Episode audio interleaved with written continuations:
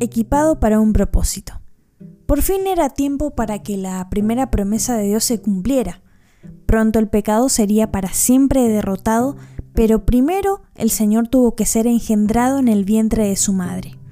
¿Te imaginas cuán emocionado hubiera estado Dios cuando envió un ángel del cielo para revelar su plan a María?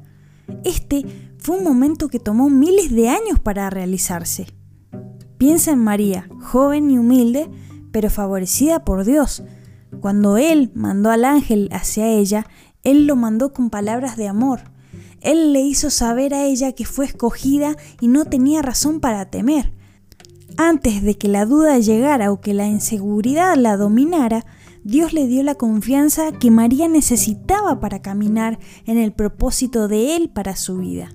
Mientras se aproxima la Navidad, ponte en los zapatos de María y reflexiona en ese momento.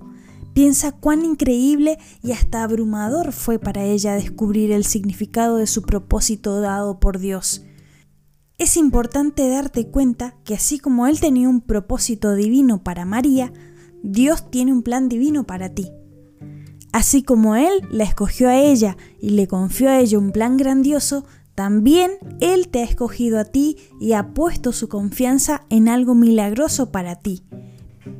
Pídele a Dios que te revele lo que te creó a obrar y mantén la confianza que Él te equipará para que lo logres.